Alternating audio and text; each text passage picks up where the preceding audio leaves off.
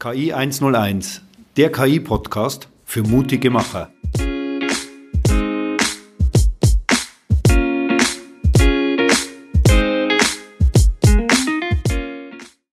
Herzlich willkommen zu unserem KI 101. Mit mir dabei ist wie immer der Reinis. Hallo Reinis. Servus.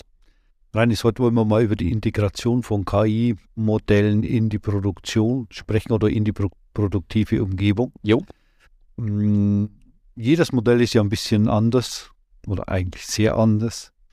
Jede Anwendung ist ein bisschen anders, ob es eine Maschine ist oder in eine Software irgendwo reinkommt. Mhm. Wie, wie gehen wir am besten eigentlich damit um? Ja. Ähm, es gibt einen naiven Ansatz und dann gibt es einen Ansatz, der für produktive Anwendungen notwendig ist. Und bisher, wir baden uns gerne in dem naiven Ansatz, weil der, der, der Ansatz, den wir für Produktion benötigen, ist wirklich komplex und, und schwierig zu realisieren. Der naive Ansatz ist, wir bauen ein, eine KI-Anwendung, also das heißt Prädiktor oder Inferrer, packen den in Webservice und dieser Webservice steht dann zur Verfügung und kann angesprochen werden. Mhm. Also um Rat gebeten werden von irgendjemandem. Zum Beispiel ein, ein IoT-Gerät äh, direkt äh, im Werk oder in diesem Fabrikgelände. Oder ist es tatsächlich eine komplexere Anwendung, die durch Benutzer dann gezündet wird und die macht dann diese Anfrage? Und das ist ein, ein naiver Ansatz, wo wir sagen, hey, wir, wir stellen einfach der Welt diese Webservice zur Verfügung und ihr äh, spricht es an. Das heißt, wir überlassen dann im Grunde den, dem Kunden die weitere Nutzung und Anwendung dieser genau, so ist Anwendung. Und der zweite Ansatz ist, wir paketieren diese Anwendung in eine Form, die überall, überall laufen könnte. Und ähm, typischerweise es ist ein sogenannter Docker-Image. Also das ist eine voll verpackte Anwendung samt Information darüber, wie viel Rechnerleistung diese benötigt. Und so ein Docker-Image kann überall dort laufen, wo ein Docker Runtime vorhanden ist und das ist im Grunde auf jedem PC. Aber nicht auf SPS mhm. Und auch ähm, nicht auf kleine ressourcenarme Geräte. Ja, zum Beispiel auf Smartwatch ist schwierig oder auf spezialisierte Sensoren oder ganz kleine SPSs. Äh, da gibt es in der Regel kein Docker-Runtime. Das heißt, wir sprechen eine Ebene drüber an. Genau. In einem, schon in einem MES-System oder? Ja, oder auch einfach ein Industrie-PC, der läuft schon in, der, in, in dem Werk oder auf der Fabrikgelände, aber nicht die Ebene drunter. Das sind diese smarte Sensoren, SPSs, also alles, was sozusagen Low-Level-Automatisierungstechnik ist. Dort kann niemand, weder unser Webservice noch unser Docker-Image äh, laufen. Und das ist genau die Herausforderung. Und jetzt gibt es ja tausend Firmen, tausend unterschiedliche Anwendungen und Geräte. Wie willst du das bewerkstelligen? Das ist genau die nächste Herausforderung. es ist aktuell, Stand, Stand aktuell gibt es keine einheitliche Lösung. Und ähm, wir suchen händeringend um eine Lösung. Wir haben zum Beispiel äh, Anfang letztes Jahres im akademischen Umfeld hier in Deutschland äh, angefangen, nach, nach Mitstreitern und Leuten, mit denen wir unsere Ideen und Impulse sozusagen in, in, in technischen Konzepten umwandeln könnten und waren lange Zeit auf der Suche bis wir einen Verein in Kaiserslautern gefunden haben. Mhm. Und dieser Verein heißt Smart Factory. Also auf Deutsch würde ich sagen, eine schlaue, clevere Fabrik. Und ich glaube, mh, Grund, warum Smart Factory heißt Smart Factory und nicht Intelligent Factory, ja, weil KI steht für künstliche Intelligenz, obwohl wir beide wissen, dass Intelligenz und das, was wir machen als KI, hat nur bedingt wirklich miteinander zu tun. Und die Kollegen aus Smart Factory haben wirklich, ich, ich behaupte mal bewusst diesen mh, hm, Adjektiv smart gewählt, mhm. weil deren Idee ist, ohne irgendwie in Science Fiction äh, zu übertreten, schlaue, gewiefte Lösungen zu finden, die ähm, zum Beispiel diese Standardisierung ähm, in diesem Umfeld, wo einfach hunderte, tausende von Lösungen und Aggregaten und IoT-Geräten und Automatisierungsherstellern, das ist ja ein Riesenzoo, was, was mhm. da draußen ist. Ja, und eben wir sind seit 1. Januar äh, Vereinsmitglied bei Smart Factory Kaiserslautern und äh, wir konnten wir haben die kennengelernt, ich, ich glaube, letzten Sommer und waren auch wirklich sehr überrascht, was schon umgesetzt wurde. Ich glaube, den Verein gibt es auch länger. Und ähm, jetzt konzentrieren wir uns also ähm, in dem Bereich der Integration auf diese äh, Ansätze und bei Smart Factory ist es organisiert in Arbeitsgruppen, äh, um an eine Lösung für unsere Integrationsherausforderungen zusammen mit, mit den Kollegen dort zu arbeiten.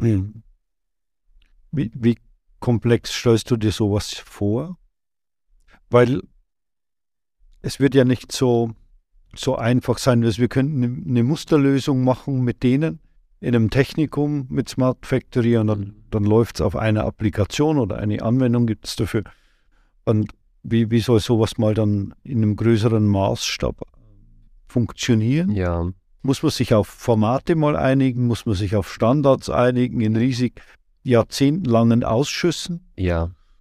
Ja, im, im Grunde schon. Aber darauf, glaube ich, hat keiner mehr Lust. Wir sowieso nicht, aber ich glaube auch unsere Kunden sind nicht mehr, vielleicht bereit werden die, aber die haben nicht diesen Luxus, das sich zu leisten, noch zehn, Jahrzehnte lang äh, darüber zu philosophieren, wie das sein könnte, sondern die müssen Systeme ausliefern. Ich glaube auch in dem Bereich mh, der Maschinenbau oder also Equipment Manufacturing, die Lebenszyklen verkürzen sich von Jahr zu Jahr und äh, so Entwicklungszyklen von drei bis fünf Jahren, ich glaube, keiner kann sich mehr leisten. Also müssen wir rechnen mit Entwicklungszyklus von, weiß nicht, halbem Jahr, jetzt spekuliere ich einfach. Und in diesem Zeitraum muss einfach eine Lösung äh, her, eine produktiv einsetzbare Lösung. Und dieser pragmatischen Ansatz sehen wir eben bei allem, was Smart Factory tut. Also die bauen tatsächlich äh, fertige Systeme und entwickeln diesen Konzept der gänzlichen schlauen äh, Fabrik, mhm. also eines Smart Factory. Und äh, es gibt einfach eine Reihe an Themen, die noch gar nicht gelöst sind. Standardisierung ist nur ein Teil an, andere Ansätze sind einfach zu gucken, mh, hm, welche Technologie bereits vorhanden ist und was wird durch Großteil oder durch starke Player in, in, in diesem Markt auch genutzt und das dann als de facto Standard zu pushen. Zum Beispiel, das machen wir bei der, bei der, bei der Thematik von Datenräumen. Ja. Wir haben festgestellt, dass äh, Lakehouse-Ansatz zum Beispiel ist ein de facto führender Ansatz aktuell und das eben pushen wir und genauso auf der Integrationsseite. Es gibt schon einige Standardisierungsansätze, zum Beispiel OPCOA. Äh, und ähm, ja, ich sage auch so, wir, von, von allen Bereichen, also Anwendungsbau oder mh, Verwaltung von Datenräumen, mit der Integration sind wir tatsächlich am wenigsten vertraut. Und das hat, haben bisher tatsächlich unsere Partner und Kunden übernommen. Und deswegen bin ich auch sehr, sehr gespannt, was aus dieser Kollaboration mit Smart Factory äh, ergibt. Und ja, wir sind ganz am Anfang und, und ich bin sehr gespannt. Ähm, nächste große Interaktion mit, mit den Kollegen aus Smart Factory wird, glaube ich, in, in Ende April auf Hannover Messe mhm. stattfinden, ne, wo wir auch ja, sind. Genau, du, du willst ja eigentlich einen ganz anderen Ansatz gehen. Du willst ja das auch wieder standardisiert haben. Ja. In diese, diese Integration. Und dafür hast du ja immer diese, ja, diese Slogans ja mal geprägt, um zu sagen, 90 Sekunden, ja, die, dass die Daten zur Verfügung stehen können ja. für die KI-Modelle, die KI-Modelle in 90 Tagen waren. Und 90 Minuten möchtest du ja das, ja, die, die KI-Anwendung in integriert haben in der Maschine oder Anlage, was auch immer dafür ist. Genau. Das sind, das sind ja diese, auf der einen Seite klingt es immer sehr Marketing, aber du hast den ersten beiden hast du ja die Wirklichkeit bewiesen, dass das mhm. funktioniert. Ja. Also die 90 Sekunden mit, mit äh, den, den Lakehouse funktioniert. Ja. 90 Tage haben wir schon oft genug bewiesen, dass wir da KI-Modelle bauen können. Ja. Und jetzt die 90 Minuten, tja, bei den Daten haben wir ja drei Milliarden Invest irgendwie. Mhm. Oder die Firma Dremio in diesem Fall yeah. sich von, vom Markt geholt, um dies zu bewerkstelligen. Yeah. Wir haben ja auch ein bisschen Geld für unsere DSP gebraucht. Yeah. So zweistelligen Millionenbetrag. Und was denkst du, wird so eine viel, viel komplexer, umfangreichere Investition notwendig sein? Einfach tausendfach, sage ich mal. Ja, also wenn, wenn für Datenraum Lösung, äh, Dremio hat drei Milliarden gebraucht. Es, es gibt auch andere Firmen wie Databricks, die haben auch einfach um Magnitude mehr investiert. Ich glaube, dass für diesen, diesen Integrationsbereich, um das wirklich eine standardisierte Lösung zu finden, wird äh, die Industrie 300 oder 3000 Milliarden einfach mal investieren müssen in den nächsten fünf bis zehn Jahren, je nachdem, wie, viel, wie schnell man, man auch solche Summen dann tatsächlich in Arbeit umsetzen kann. Und unser Ansatz ist wie immer pragmatisch, weil wir sind auch ein, ein kleines Unternehmen und wie du schon erwähnt hast, wir, wir setzen einfach für jeden Bereich ehrgeiziges Ziel, aber nur ein Stück, mhm. ein Stück Ziel und für Integrationsbereich haben wir einfach gesagt, hm, wir möchten, dass ähm, eine fertig entwickelte KI-Anwendung spätestens in 90 Minuten, unabhängig davon, was für Anwendung, was für Zielsystem auf die diese Anwendung laufen soll, spätestens in 90 Minuten soll diese Anwendung auf die jeweilige Zielsystem laufen. Und ob das jetzt ein SPS ist oder ein Industrie-PC oder ein cyberphysische Plattform, so ein Hund, der da durch äh, Werksgelände läuft, das, ist, das soll völlig egal sein. Wir möchten immer dieses Ziel einhalten, mhm. spätestens in 90 Minuten. Und das ist spitz, das ist auch sehr konkret, ja.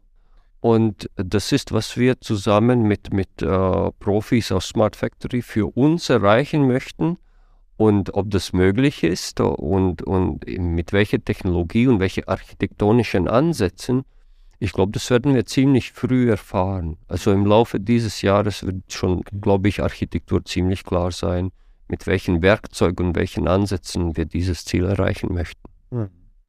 Ich habe dich ja als, ich sag mal, als Wissenschaftler kennengelernt und ich merke auch immer, wie du dann abtauchst in solche Tiefen, hm.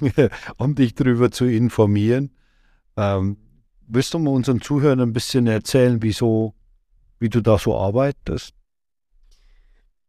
Ja, also weil du bist generell ja erstmal unruhig und unzufrieden, weil es noch nicht perfekt ist.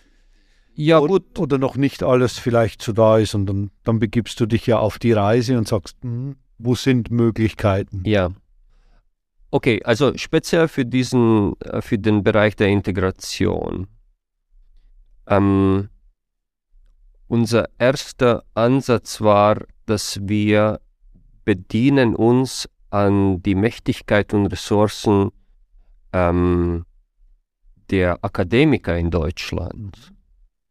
Wir sind zu Unis, zu Fachhochschulen äh, technischen Hochschulen gegangen, weil wir haben auch dort Kontakte, wir haben befreundete äh, Profs, mit denen wir auch also immer wieder brainstormen und unsere Ideen und Impulse auch validieren oder einen kritischen Diskurs gerne führen. Und ähm, ich habe dort nach Kumpels gesucht. Und ähm, wir haben, glaube ich, Anfang 2022 damit aktiv begonnen. Also wir sind tatsächlich überall hingefahren, von Nord nach Süd, von Ost nach West und äh, haben angeklopft und haben einfach die Profs, die wir konnten und die uns dann auch in jeweilige akademische Institutionen sozusagen eingeführt haben oder Tür geöffnet haben, auch äh, versucht, äh, Mitstreiter zu finden. Und das war sehr enttäuschend für mich. Mhm. Mm. In, inwiefern? Weil wir konnten keinen Mitstreiter finden. Okay. Und ich muss jetzt spe spekulieren, aus welchen Gründen, weil hm, die vorgeschobenen Gründe waren immer konsistent und belegt mit Argumenten. Und ich habe nach jedem solchen erfolglosen Gespräch reflektiert. Was ist denn da gerade passiert? Warum sind wir wie, schon wieder mit leeren Händen ähm, aus dem Gespräch ähm, gegangen? Und meine Feststellung ist, dass mh, hm, die Akademiker aktuell ist sehr eingespannt in, in so einen Prozess oder in so einen Zustand, wo die alles mh, hm, so pseudo-kommerziell abwickeln müssen. Ja? ja. Und um das zu banalisieren und trivialisieren, weil in echten Leben ist es natürlich viel komplexer, ich sehe mh, hm, zwei Motivationsgründe, mit denen jeder Prof, den wir begegnet haben, ähm, agiert. Und der, der eine ist ähm, einfach Finanzierung für seine Doktoranden zu finden. Mhm. Und der andere ist, ähm, das Thema muss so konkret und eingeschränkt sein, dass ein Erfolg ist mehr oder minder garantiert. Okay. Da sonst findet mhm. man keinen Sponsor oder findet man kein Programm äh, für die Finanzierung dieses Vorhabens fundamentale Sachen oder also Grundlagenforschung. Grundlagenforschung, wo Ergebnis ist ungewiss mhm. und auch sogar der Weg ist ungewiss und Erfolgschancen sind einfach noch unbekannt, findet man keine Finanzierung in diesem Lande Deutschland. Okay. Und da. Was Deutschland ja mal ausgezeichnet hat, die Grundlagenforschung. Ja, gut, ja, es gab Zeiten, aber aktuell ich sehe das nicht. Mhm. Und wir sind tatsächlich von München bis nach Leipzig gefahren und von Osten nach Westen. Und das war wirklich sehr, sehr ernüchternd, ähm, in welchen Rahmen, mit welchen Handschellen möchte ich das auch wirklich figurativ mhm. ausdrücken, die die Akademiker hier in diesem Land arbeiten muss. Mhm. Und das, desto mehr war ich überrascht, was Smart Factory Kaiserslautern gefunden, äh, äh, no, Macht. gemacht hat, weil es auch ein eingetragener Verein, also sozusagen finanziert aus, aus öffentlichen Geldern oder ich glaube Politik äh, auch unterstützt und mhm. auch viel von, von Privatfirmen, die mhm. eben Vereinsmitglieder sind. Und da möchte ich glauben, weiß ich nicht, aber ich möchte glauben, oder ich glaube in diesem Fall, dass auch es kommt drauf an, ähm, auf die Persönlichkeiten, die eben diese Vereine oder diese Organisationen führen und wie mh, hm, persistent oder wie, hm, dass die nicht nachgiebig nachhaltig. sind und nachhaltig gehen auf den Keks Politiker mhm. gehen auf den Keks diesen Kommerzunternehmen sagen, komm, lass uns doch machen, mhm. komm, das schaffen wir, das können wir und hier. Und deswegen haben die auch wahrscheinlich das geschafft, was ich bisher nirgendwo anderswo gesehen habe in Deutschland. Sie haben natürlich auch einen Zug oder einen Sog erzeugt. Zu sagen, ja. wir sind so interessant und du bist auf die Geschichte, du sagst, ja, da möchte ich auch mitmachen und auch ein Teil von dieser Entwicklungsphase sein. Genau, für uns als, als einfach ein, als kommerzielle Firma, das, die Motivation mitzumachen, äh, ist ganz einfach weil wir sehen, dass die umsetzen. Die, Mhm. die setzen Kram um. Und das ist die einzige Motivation, die ich als Unternehmer brauche, um da mitmachen zu möchten. Weil ich sehe einfach, dass zusammen mit, mit diesem Verein, wir werden Sachen umsetzen. Mehr brauche ich nicht. Du hast ja vorhin schon ein bisschen anklingen lassen, Hannover, Messe Hannover. Wir sind ja am Stand bei der Smart Factory mit vertreten Ja, und stellen auch unsere, unsere Themen vor, die wir haben. Erzähl vielleicht unseren Zuschauern kurz, um was es bei uns da gehen wird in diesem ganzen Konglomerat von der Smart Factory. Ja gut, also wir sind angetreten mit einem konkreten Thema.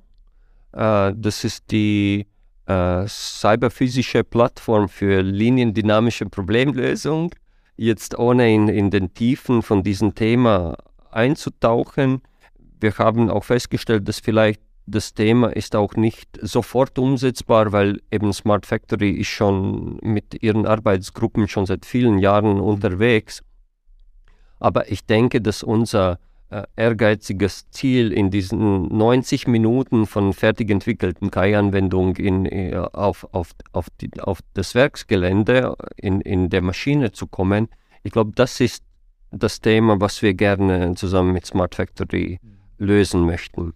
Und mh, Grund, warum Smart Factory überhaupt uns dabei haben möchte, ist, weil wir auch schon einiges umgesetzt haben in den Phasen davor. Mhm. Und das ist nämlich diese KI-Anwendungsentwicklung und ähm, Beherrschung der Datenräume. Und ich glaube, das ist eben, was wir als unser Beitrag in diesen Verein einbringen könnten, ist dieses Know-how in KI-Anwendungsentwicklung und, und Datenräume. Und dafür schöpfen wir sozusagen aus dem Know-how von Smart Factory, was die Integration betrifft.